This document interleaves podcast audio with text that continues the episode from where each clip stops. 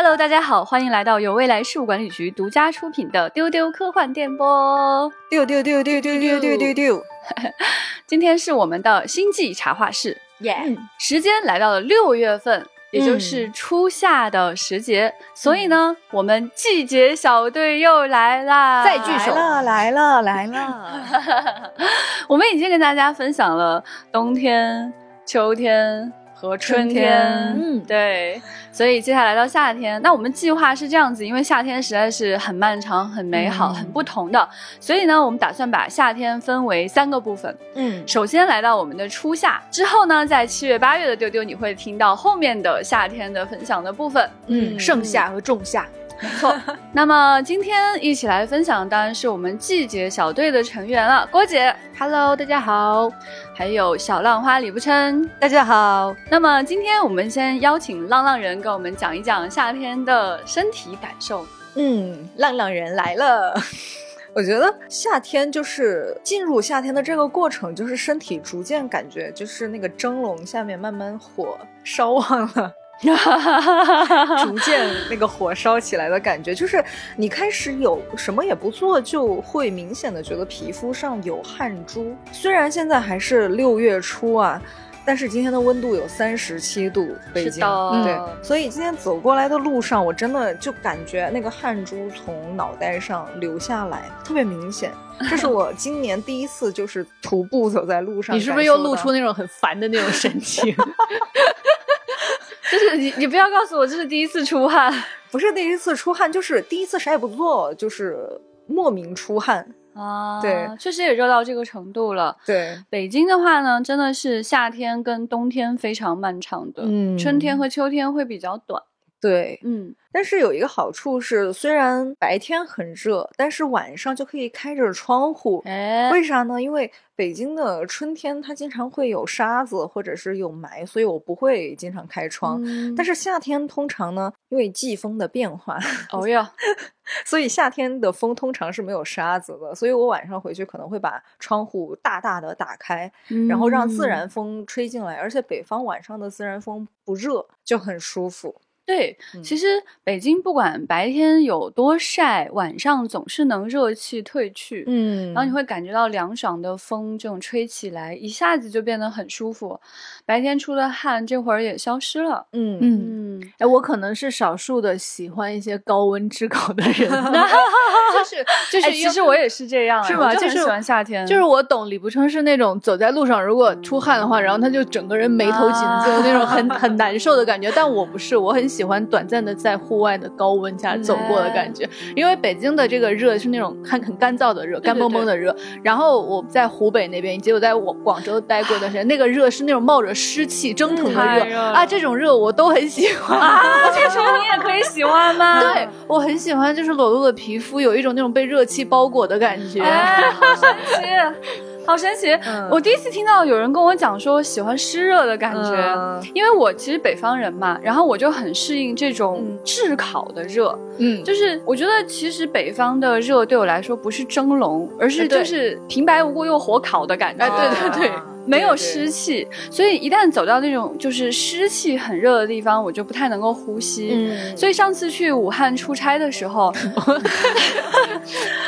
真的我就以为自己很有心理准备，因为我小的时候，每一年的夏天，媒体和家长都会告诉你西安是全国的四大火炉之一，我就觉得啊，那我已经从一个很热的地方来了。然后到了北京之后，我发现北京的夏天相对来说比西安凉快。嗯所以到武汉的时候，我就非常有心理准备，而且还是在五月份的时候，我就觉得、啊，我穿个短袖就可以了嘛。哇，一下去就有一种扶墙出的感觉，我不是吧？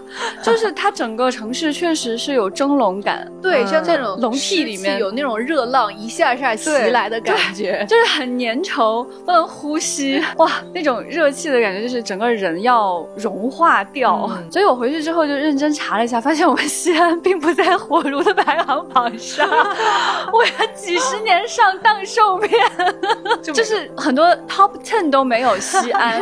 都不要说前四、前三了。所以真的在武汉体验过之后，我觉得西安确实没有资格排进 top ten 了。嗯，然后回到北京之后，我感到无比的惬意。就首先我们办公室真的这个空调非常的冷，有点过于冷了，有点过于冷。外套，对。然后到了晚上的话，热气退去，在外面散散步啊什么，在没有蚊子的情况下，还是非常美好的。而且夏天的白天非常长，有一种你就算晚上八九点走在公园了，虽然也是黑暗的时候，但是你会觉得天很亮的那个感觉，就是云朵能看得很清楚。是的，是的，这个是我最喜欢夏天的部分。嗯，就是在夏天你会看到很清晰的云。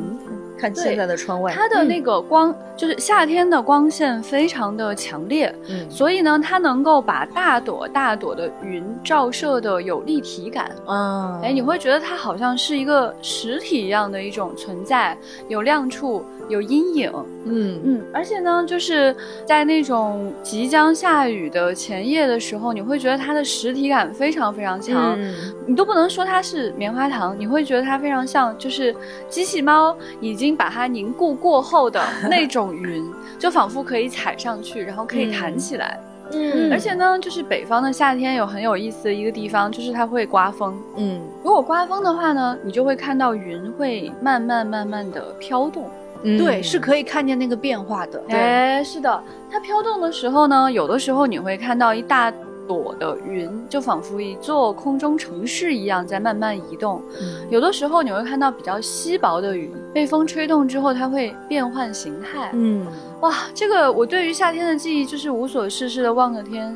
一天都在望着天，然后时间就过去了。嗯，对，北京的云确实非常漂亮，而且它会在不同的时间点被光折射出不同的色彩，就非常非常美。我去年六月份坐车路过了一个桥，然后桥上慢慢的有一朵云，它就像一只巨大的小猫趴上了那个桥，然后我拍完之后回来，船长就。把那个图片勾勒了那个轮廓，然后真的就像一个猫猫扑上去啊！对，回头可以把这个照片放进文稿里面给大家看一下。啊，好有意思，特别可爱。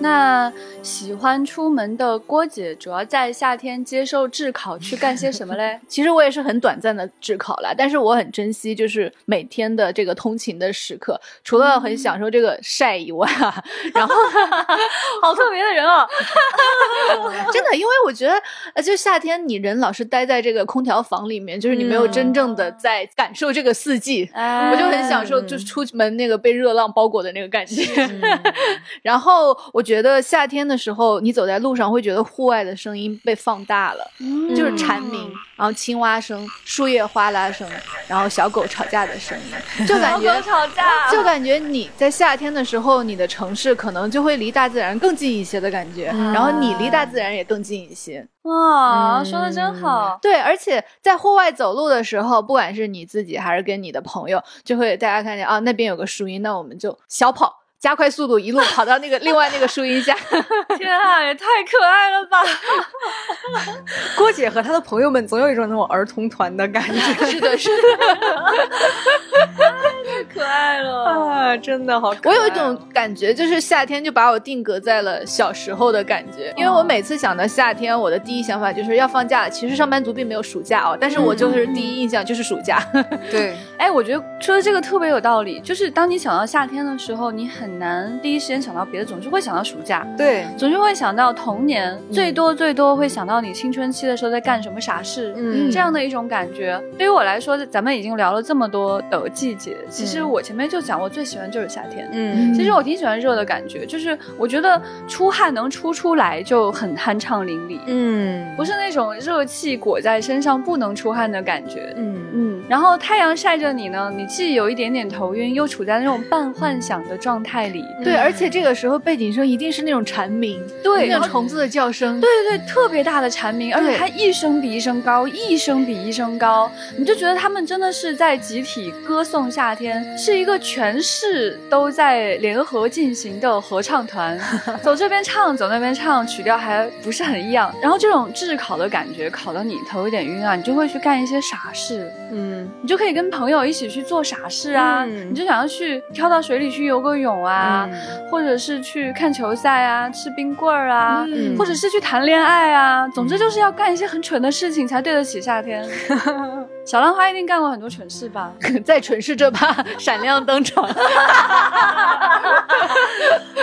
啊说夏天小浪花怎么浪呢？就很想知道。啊！没有想到是介绍为蠢事登场。哎，昨天小浪花在办公室跟我们讲这一趴的时候，我们大家就纷纷点评，嗯哎呀，对太好笑了，一定要给大家分享一下。嗯但是先提前预警啊，就是不建议大家就是去户外做危险的动作。我可以分享一些没有那么危险的事情，对，因为我小时候住的那个院子旁边就是山。然后南方的山其实它不是那种全是森林那样的东西，就是它会有草丛，然后会有小溪，然后就会有一条小河沟顺着山上流下来，流到山脚下呢，那个地方有一个建了很多年的工人俱乐部，里边其实就是一个小公园儿。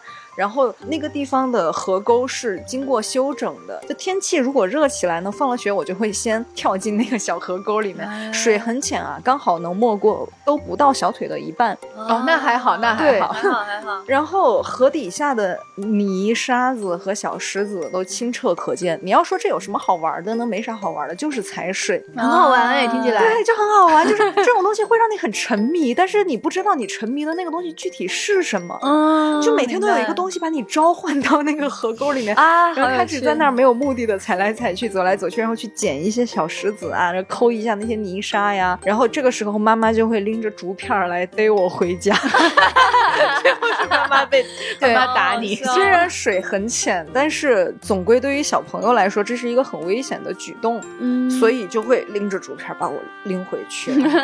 对，就后面的事情就不详说了。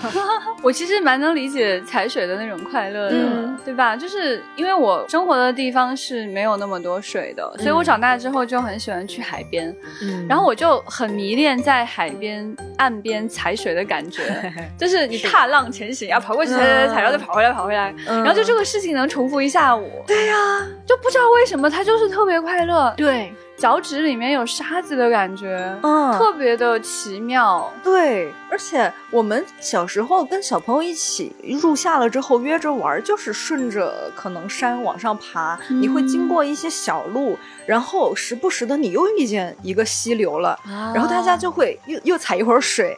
然后再继续往上爬，很难阻止自己踩水。对啊、就是你看到这个东西，你就会忍不住跳进去。哎，有意思。我觉得其实蛮羡慕，就是小浪花和郭姐都生活在有江的地方，嗯，就是童年的回忆、夏天的回忆就可以跟江有关系。对。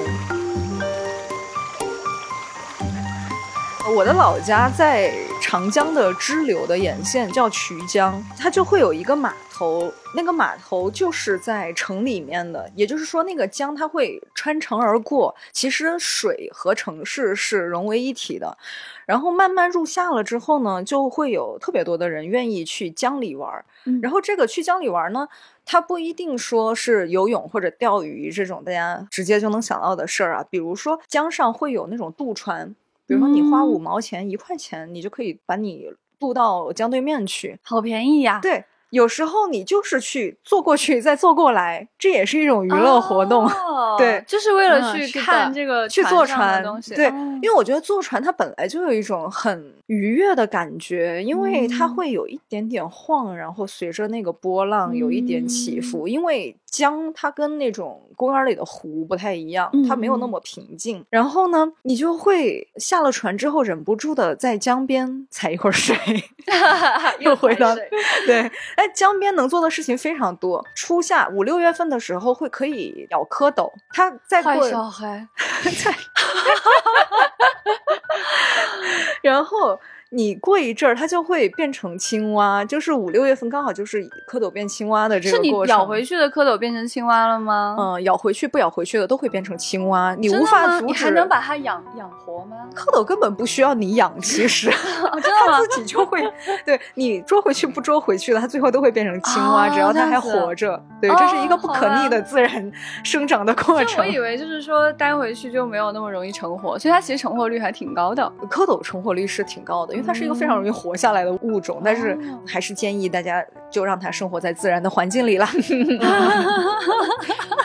对，我是生活在长江的另外一个支流，就是汉江旁边。嗯我们那边的汉江就已经很深了，所以就是每年暑假的时候，安全教育什么的少不了。然后我们从小就对这种汉江很有敬畏，像我这种不会游泳的人，我们真的就是不太敢下水。嗯以后丢丢可以请会游泳的主播们来讲一期玩水的快乐，就如何安全的玩水。，对，像我们这种对江水很有敬畏的人，就只能在江边走一走，或者是那个在那种茶摊儿嗯。坐一下午的那种。哦哎，我真的觉得可能四川跟湖北的那种风土人情还是有一些不一样的，就是嗯我们那儿会有那种有的是一层，有的是两层，有的是三四层的各种各样型号的小游船到游轮。哎，当时去这个重庆的时候有看到过，对，嗯。然后那种小的，比如说能容纳十几二十个人的游船呢，你是可以给他一些钱，让他沿着江开来开去，然后可以在上面吃饭打麻将的。不愧是四川的船，对呀、好惬意，对。吃饭和打麻将这两件事都不可以缺少。而且还有一次，我觉得特别有趣，就是有那种亲戚朋友家，他们家是那种做那种在江边的那种挖沙子的船的。嗯，然后有一次，他们就带我去那个船上玩，那个船非常非常大，巨大的一个就是那种技术操作的船。然后可能大人觉得我在那上面很无聊，就叫了一个，真是一叶扁舟，哇哦。然后拿一根长竹我们突然又开始吟诗。对 拿一根长竹竿划的那种小扁舟，是那种就是个人的那种打渔船，就是一个船夫，嗯，一叶扁舟，然后就是你可以给他几块钱，就是说把我拉到船上去，在江上转几圈之后再送回来。啊，觉得那个时候的物价好感人啊。对，因为那些渔民其实他们都很淳朴的，就是他只要他在没有干活的情况下，他就很愿意，比如说你要让他渡你一下呀，或者拉你出去玩一会儿，他们也很愿意接这种活儿。嗯，还蛮有意思，因为我其实生活在没有水的地方嘛，我就不会游泳。我没想到生活在江边的两位也不会游泳，对我们今天小组居然都是旱鸭子，我很遗憾，很遗憾。非常想给大家分享在夏天游泳的愉快经历，但是不能。嗯，对，泡在水里很愉快。对我只有那种就是泡在水里抱着游泳圈的那种经历，是到很后来才慢慢学会一点点游泳，然后才学会潜水的。所以在此之前都没有这个人生的经历。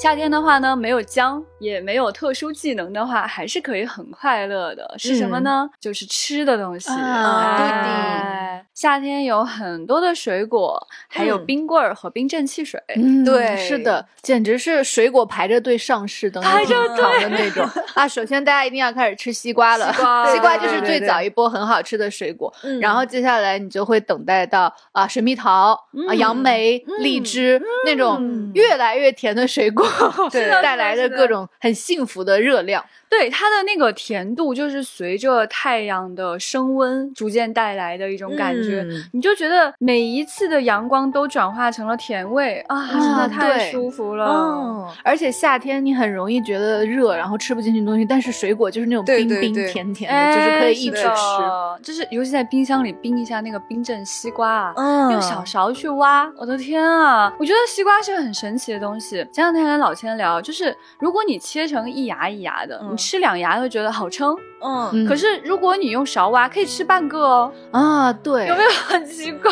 对 对，而且就是很喜欢那种一下午就抱着半个西瓜，然后吃完之后，对对对然后狠狠的去厕所的那种感觉，因为全是水分。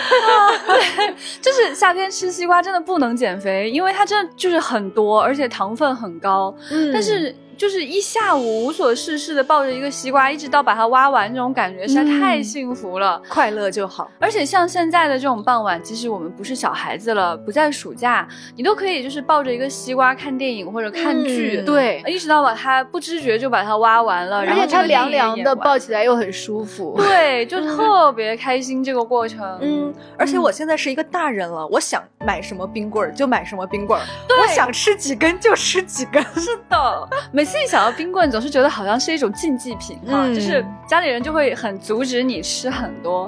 我小的时候呢，西安有一个很好吃的冰棍儿，叫钟楼奶糕。嗯。就是那种四四方方的小冰棍儿，嗯。然后里面放了一点奶那种的，嗯。就是现在吃起来呢，你会觉得很多奶糕比那个奶味儿重，就不可爱。它那种就是其实主要是冰和水，嗯就只有一点点甜味剂的感觉，反而是觉得特别好吃。就是现在很多冰棍儿没办法还原它当时的那种感受了。嗯啊，小的时候呢，我就经常要去买一整箱，冻到冰箱里，然后就一根一根摸出来吃，嗯悄咪咪的去摸一根，再去摸一根。它除了那种原味的之外，有时候还有那种什么红豆的呀、嗯绿豆的呀这种。对，嗯，一直到吃到拉肚子，而且我记得 吃完。小时候除了就是一入夏之后，可能家里会带你去买那种批发冰棍儿啊，买一箱回来。我们家啊还有一个入夏的传统，是我们家会自己做冰棍儿，就是家里有很多那种冰棍儿模具，哎然后。奶奶就会张罗着，就是做好，而且会做好几种，比如说有用果针，就是果针，啊哦，果真果真那个粉也粉夏出来天的哦其实那个冻一下很好对吃，，那种橘子水会冻一板，然后还会冻一种，就是有点像把那种糯米稀饭多加了糖之后，它里面是有米粘稠的对，是有哎那个种感觉好吃对不错不错。然后冻完了之后，你吃那个口感，哇，啊真的太美妙了了。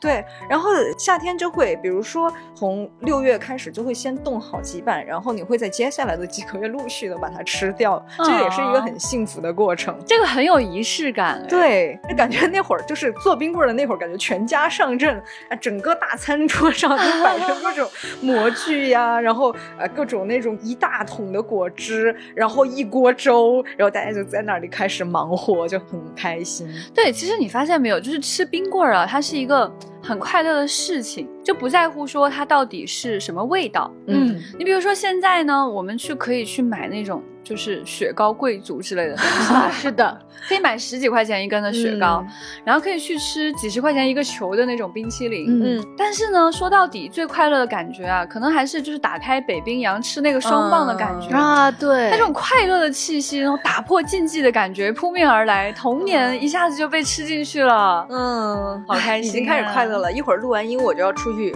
吃西瓜和冰棍儿。想吃冰棍儿了。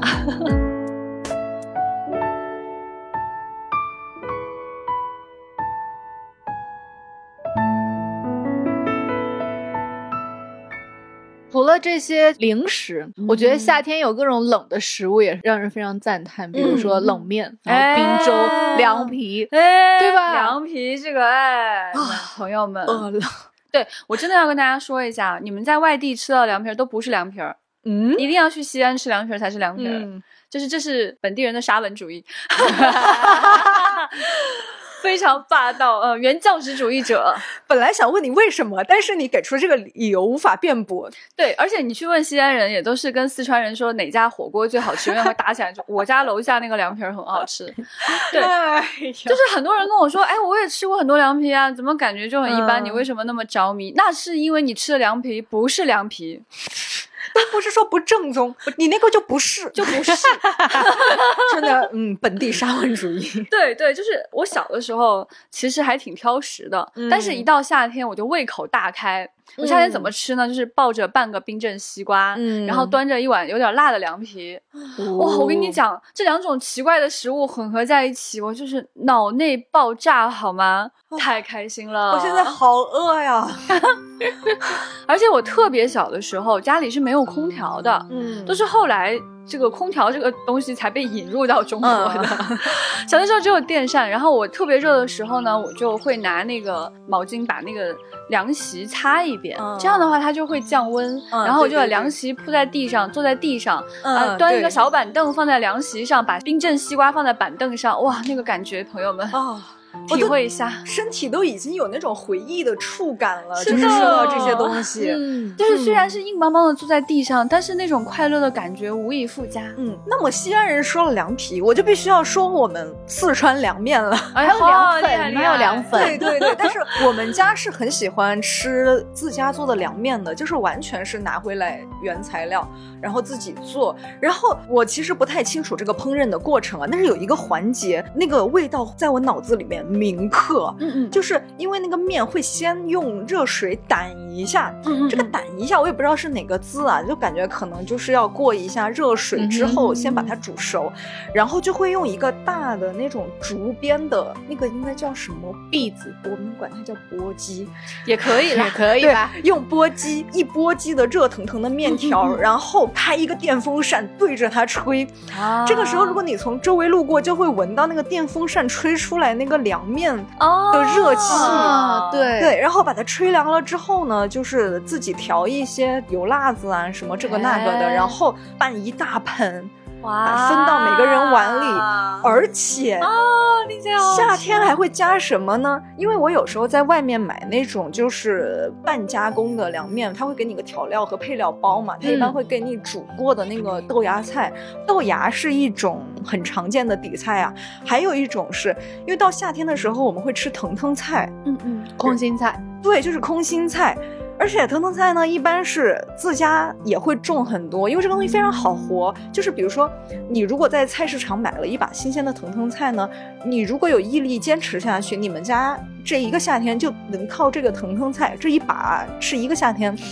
就是 你把它掰成一节一节的，插在那种湿的泥土里边，它会不停的长，你不停的掐，不停的哦不停的 插，啊不停的长。对新知识，对，所以我们家一般我不会去种它，因为有虫。我们家一般拌凉面就会煮很多藤藤菜拌到凉面里哦啊，然后我觉得那个口感比豆芽更好。哎呀，咽口水了。说完更饿了，妈妈，我要吃。对，但你说到这凉个，我想到我们西安有一种就是那种荞麦面，嗯，就是怎么说灰褐色感觉的那种面，比较 Q 弹，它也是夏天这样子吃的，就是稍微过一下水，然后就可以凉拌吃。嗯，以至于后来我去日本吃到他们荞麦面的时候，觉得哦哦吼，真的是从我们长安输出出去的，真正文化输出。对对对，因为我们拌荞麦面的时候，也会把它放在就是类似于篦子上面，嗯然后也会一点一点去拌，就是它嗯不是那种像四川那种整个一大盆把它全部拌匀了，嗯就是一点点拿出来拌的。嗯所以这种方法、吃饮食方法、饮食习惯都有一点类似的地方。嗯嗯，在夏天就是吃这种凉的东西，就是顺理成章，对很合理。然后，尤其是喝冰水、喝冰饮这些，哦就是到了五月某个时间，你就会觉得啊，早上的咖啡需要加冰了。对。对，而且我有一个就是超级冰镇的喝法，就我刚才喝咖啡就这么喝的，就是我直接先盛满满一杯冰块，嗯再把浓缩萃进那个冰块里面。我一点水都不加，就是让那个刚萃出来的那个浓缩去把那个冰化掉，然后这么喝是啊啊沁人心脾。而且我跟你们讲，小浪花有一个很奇怪的习惯，对对对，这我们都知道。喜欢咬冰块。啊，就好好一个商务总监，开着开着会，突然就把奶茶里面的冰块掏出来嚼，嘎吱嘎吱，他他没有意识到，太好笑了。而且如果大家听了前面几期丢丢，就可以知道小浪花的牙又不好，还喜欢干这种事。就是冰块，虽然它是白水冻的啊，但是你嚼起来总觉得比直接喝白开水更甘甜，有味儿。对，它有一种莫名的吸引力，让你忍不住去嚼它。怪事大王，对。怪事我事。就很喜欢在户外的时候拿着那个透明的杯子，然后因为冰块，然后外面会凝结水珠。啊对，这个感觉就是你手上湿的，然后你视觉上也会觉得很凉爽。看起来就很凉快。对哎，有意思。我小时候喝冰镇汽水哈，怎么冰呢？不是说把它稍微冰一下，而是把汽水直接放到冷冻室，然后它整个那个玻璃瓶子都是冻起来的，好危险哦，这个可能会爆炸。真的很危险 不是很推荐。而且拿出来的时候呢，其实里面也有冻很大一块冰，只有很少数的部分是水了。就喝这个真的很愉悦，而且真的很容易生病。这个，而且哎呀，怪好笑的。啊，但在最热的时候，它真的很安慰你那种快乐。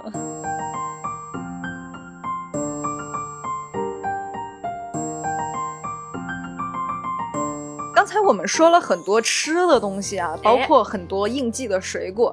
其实呢，整个六月就是果实从青涩到成熟的一整个月，一整个过程。力生长的对时候。哎你在六月初的时候，你能看到很多果树的花，它最后就是落尽的那个过程，就是哎六月初的时候还能看见有一些花地，对，然后呢，慢慢的你就看它结出一颗很小很小的果子，很小很小，青青的、绿绿的，探出宝宝果头来。然后这个时候，你整个六月，尤其是北京路上很多行道树，它就是果树。对。嗯呃，尤其是那个桃子很多，桃子啊、海棠啊，非常的多。嗯。尤其我们周围就是很多桃树，它本来前两个月就开了桃花嘛。嗯，最近我就一直在关注它们的那个长势，然后呢，关注关注记录，公司这个园区门口还有一个小区，它种了那个葡萄，哎那个葡萄探出来了，有很多就垂吊在那哦个院墙的外对面。它这个时候结那种非常小，真的是青绿青绿的那个小颗的葡萄，，对，非常可爱。我每天路过他们就疯狂的赞美他们。对，尤其是那种桃子，就很小小的、毛茸茸的，你好可爱宝宝爱你好可爱，你长得好好，就你就会忍不住夸它，然后你每天 就会在那个果你树心里下该不会在盘算想吃吧？呃，等它成熟的那一天，我一定会忍不住啊尝一尝的。哦还是要去摘它们。对呀、我以为你只是想赞美它们的，其实你心里在想，我关注一下什么时候可以长得好吃。嗯，都有吧，都有吧。但是这种行道树的果子它不好吃，一定会很酸涩是，啊，嗯，但你心里还是有这个打算。对，我觉得小浪花会去咬的，他就是这种人，真的不，推荐大家吃它。物色到了葡萄长好了之后，肯定会去摘一颗尝对尝。我也不会就是大肆的把人家的呃果子都薅下来，我可能会揪下那么一两颗，尝尝它是什么味道，就大自然的味道嘛。嗯，对这个过程，我觉得非常的愉悦，就是你看它慢慢长大，跟它变成了非常好吃的水果的那个状态是不一样的。嗯你喜欢那种变化的感觉，对那种新生的状态，嗯哎，这个就是初夏的感觉了。嗯，而且就像刚才郭姐说的一样，这个随着气温的上升呢，街边的狗狗好像真的变得更活跃了。嗯就除了吵架的啊，对，也有很多狗狗，你觉得它们的动作比春天和冬天更活泼了。哦就它们有那种交互感，就每次晚上，有时候你八九点、九十点走在路上，那会儿就是遛弯儿、遛狗的人特别多。然后你发现小狗们相遇的时候，它们就很热烈的在交朋友。然后我前几天在路上遇到了一只，应该是刚满月的一个约克夏吧，然后它主人给它梳了一个小揪揪在中间，然后走路摇摇摆摆的，所有的人路过它都会盛情的赞美它，然后它主人就非常耐心，哇，那种带着很骄傲的笑容，告诉所有的路过的人说：“哎呀，它刚没有下下过楼几次，正正在学怎么遛弯儿。哦，好太可爱了！啊路过的会走路的狗狗最，可爱了。然后路过的无论是人还是狗狗，都会就是朝他们走去，然后跟他们啊交狗狗也谈。很喜欢它，对对对，那些比它大的狗狗也会走过去，想要跟它交朋友一样。啊，哦，我觉得好可爱啊！可惜猫猫是不能遛的，不然就是如果能带毛巾下楼，然后大家赞美它，我应该也会很自豪。对，然后呢，我在我们那条街上还有一个狗朋友，它的名字叫狗老板。你的朋友啊，，对，因为它其实是一只流浪狗，但感觉它跟那附近的商户很熟，它会定点儿的在这边就是溜达。哦，因为那个地方有一家洗车行，那个狗老板每次都是那种特别气定神闲。主人翁神态，他的那个神态特别像那种我在临街有一个小铺子的那种老板的那种神态，然后我每次过路会跟他打招呼，然后。天气冷的时候，晚上你是看不见它的。我觉得它应该是有自己晚上居住的地方，但是因为现在天气变热了，我现在每次晚上回家，我会看到它在那个洗车行门口的一个小棚子下面，就睡在户外了。嗯，啊，我就觉得，哎，好可爱哦！我们狗老板在夏天在这个街边有了一个栖身之地。我想知道你怎么判断这个狗狗是不是你的朋友呢？就是你过去跟它自我介绍了呀。它没有咬你，啊，这样子，嗯而且我觉得它看我的眼神，应该觉得我是一个熟人吧。而 而且我给它起名字来，虽然我不知道它原来叫什么，但是它有了一个在我这里的名字。哦对啊，我就就就有一个称呼，就是我每次会看到它还说，哎，狗老板你好呀，走的时候还会跟它说啊，拜拜呀，下次再来看你。哦，郭姐，嗯我觉得他是单方面的朋友。我觉得狗老板可能只是就是礼貌性的抬一下眼，看一下 嗯，狗老板有一种，嗯，好吧，哎呀，怎么回事？又是我单方面的在交朋友吗？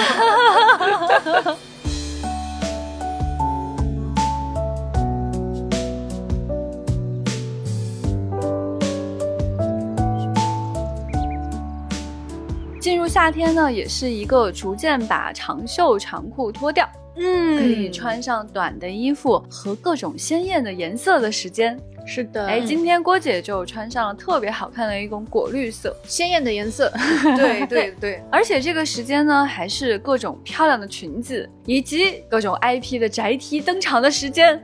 苹果苹果，对，小浪花今天穿的就是苹果那个定格动画小企鹅的 T 恤，嗯这两天都在炫耀这件 T 恤。而且他在跟大家招手，你看到没有？好的嘛，好的嘛，你给大家看看嘛。好的好的好的，在夏天就是在穿搭方面有一个难题，就是它不能叠穿了。之前我 之前秋天和春天，我跟局长说过可以各种面料的叠穿，但是夏天就不行了。夏天它只需要一件，然后所以需要各种轻盈的、透气的面料，亚麻呀、真丝啊这些。哎而且爱穿宅 T 的朋友们，就是我想说一下，大家不要老是穿一个长度的短袖啊，就是不然你的手 手臂上会晒出很明显的分界线。哦你可以换着长度穿，让自己晒得均匀。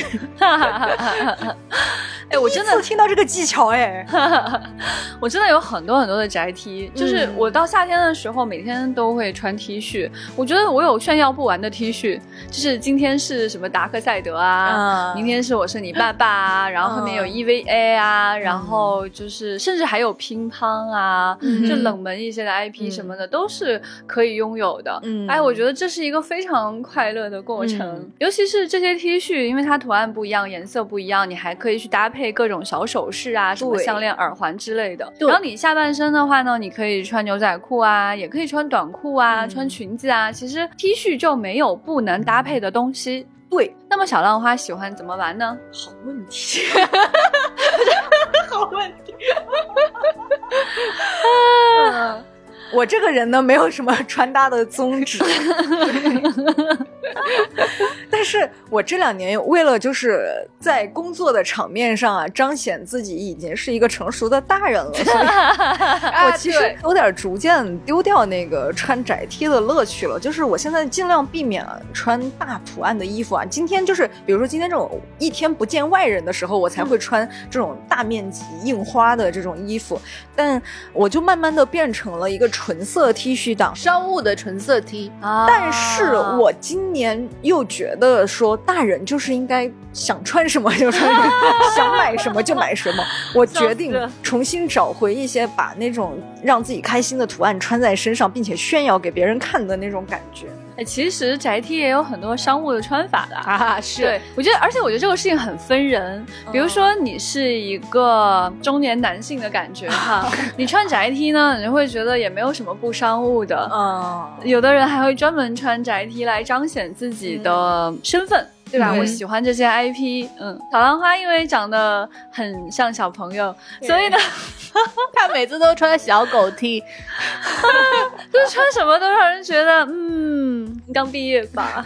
嗯 确实有这种困扰在。嗯，反正就坦然面对自己吧。是的，嗯是的，也没有办法的，嗯说几句话就成熟了。对对，嗯，就感受到我们冲总的成熟气息了，笑死！那郭姐还有什么心得可以跟大家分享呢？就是在夏天一定要不要忌惮各种彩色。嗯嗯，因为彩色就很适合刚才局长说的夏天的强光。嗯就是如果你穿白色的话啊，那个阳光如果打在你身上，你就觉得自己在发光，嗯一道圣光。啊，还真是。然后如果你穿花花绿绿的颜色的话，就感觉远远的地方有一个很鲜艳的人在移动，就是也让人很开心的感觉。对对对对对，嗯我觉得夏天的颜色就是不要凝重，不要浑浊，你就完全可以脱去这种黑白灰啊、褐色啊、嗯这种深的颜色，全部换上一水的各种鲜艳颜色，就是红色、嗯粉色、紫色，嗯对吧？嗯这种绿色，甚至是就是平时不敢穿的什么玫红色色啊啊，对，嗯荧光色啊，这些都是可以去试一试的，因为这些颜色就会很好的去呼应夏天，嗯然后夏天也会给你更强烈的反馈。哦嗯，而且在发型方面，就是如果你的头发很多，你还可以编发。然后让自己哎头发不那么厚重，你也可以把自己的刘海梳上去。总之，夏天就是不用遮住自己，就是你可以去享受阳光。是的，嗯还可以别上各种各样好看的发卡，嗯多么快乐呀！而且夏天就很适合出去旅行，因嗯为夏天的衣服非常小，你一个小小的行李哦箱，你可以放很多。如果你冬天出去的话，你一个行李箱只能放一件羽绒服。对是的，是的，是的。所以夏天要是出差两周的话，就感觉还好。对还好 就其实你只在里面放了二十件 T 恤对，啊，有点心酸。哎，回到工作的感觉。对，夏天的话呢，其实还跟大家推荐一个花色，就是条纹。嗯哎对，因为就是有很有海魂衫的这种感觉。对到了夏天就是要有那种大海的召唤。是的，所以一定要穿条纹，尤其是蓝色的条纹，嗯宽的、细的都可以穿。嗯，给人一种广阔又凉爽的感觉。是的嗯而且这种蓝色的条纹跟所有的鲜艳颜色都可以搭配在一起。哦，又学到了很多。嗯，我每个季节都会从二位身上学到一些新的穿搭知识。嗯，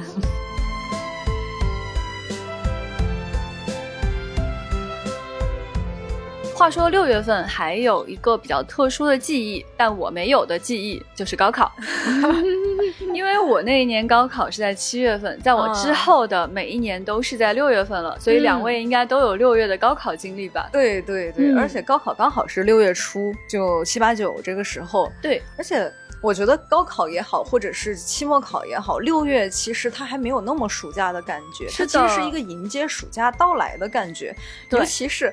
高考之后的那个暑假是人生中所有暑假里边儿没有家庭作业的一个暑假。啊，对，我就记得我，而且会很长，因为你六月份考完就放假了，出去撒欢儿。对，那也是最长的一个暑假。是的，就是我觉得非常的合理，把高考从七月挪到六月，因为嗯其实你学也学完了，嗯我们这一代人呢，真的是平白无故白白又多做了一个月的题，然后去考试，其实也不会有什么本质的差异啦，还不如早点考完。再说七月份又比六月份更热了，六、月份考完了、嗯心情还会好一些。对，那个时候就刚好是十几岁，就是没有什么挂碍的时候。哎我记得我高考完的第二天早上的记忆就特别青春。一大早，你当然了！一大早吃过早饭，就是我高中的朋友就在楼下喊我，哦然后就骑着那个小电驴，直接骑到了那个呃河边，不是那个江的河啊，是另一条河，就是城里面有很多河，然后河边就有很多柳树，刚好就柳树的。枝都垂下来，很绿很绿了已经。然后我们就躺在河堤上，就什么事情也不做，就在那儿躺了一上午。啊真的就是什么负担也没有，什么忧愁也没有，什么也没有想，真好，就做了一件这样的事情。天嗯，到了这个年纪，可能就完全做不到说什么都不想了，对，但是仍然还是可以去河边躺一躺的。嗯就感觉初夏还是这种充满期盼的这个嗯时候。哎，是这种感觉，就总觉得更热的天气和更美好的、更热烈的生活在等着你。，对对，这正是奇妙的六月。天还有总结。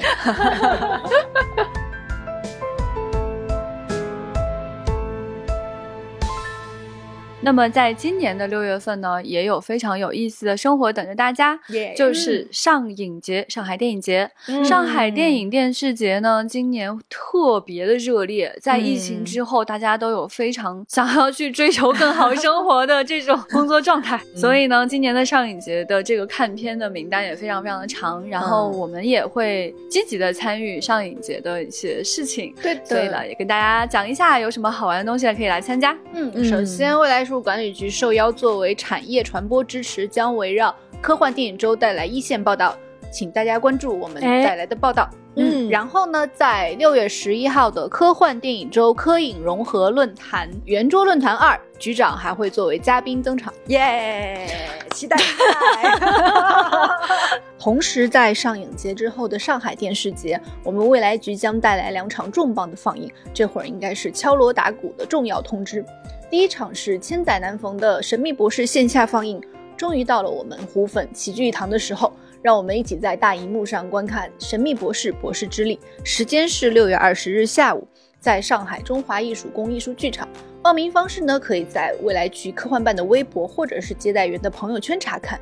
第二场呢是刘慈欣首部国际合作纪录片《未来漫游指南》的放映，时间是六月二十一日下午，依然是在上海中华艺术宫艺术剧场。映后还有重磅的主创见面，纪录片总监制 BBC Studios 科学部制片人 Steve 将与我们的局长对谈。报名方式也是一样，在未来局科幻办的微博和接待员的朋友圈都可以查看。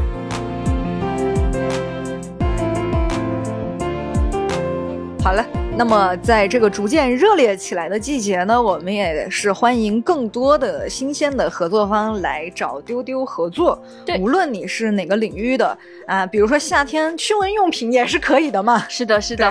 所以就是各路合作方啊，如果你有想要打广告的话，你可以找接待员，他的微信是 f a a 零五零四，或者给我们的商务邮箱发送邮件，邮箱地址是 marketing at f a a 二零。零一点 com，然后在节目文稿的最下方呢，也有这个邮箱地址，你可以把你的品牌介绍和需求发给我们，然后建立联系。嗯，然后小浪花就会给你回复了。嗯，同时在炎热的夏天，也给大家推荐一个在室内的比较凉爽的沉浸体验。呃，也就是《三体：引力之外》沉浸科幻体验，它的地点是在上海西岸凤巢 AI Plaza。你只要在大麦呀、淘票票这种平台搜索“引力之外”就可以购买啦。嗯，现在已经收获了很多的好评，欢迎各位粉丝去体验一下。那这一期的节目跟大家的互动话题就是：你们在初夏的六月都会做些什么样的事情呢？欢迎大家留言告诉我们哈，我们会认真的去看的。希望分享得到你的快乐。大家也可以在各个平台给我们留。留言当然也可以加我们接待员的微信 f a 零五零四进群，希望大家在各大平台来订阅丢丢、点赞、评论和分享这个节目。好的，那今天的初夏时节就是这样了，希望在更深入的夏天与大家见面。我们季节小队祝大家夏天快乐，快乐，快乐，丢丢丢丢丢丢。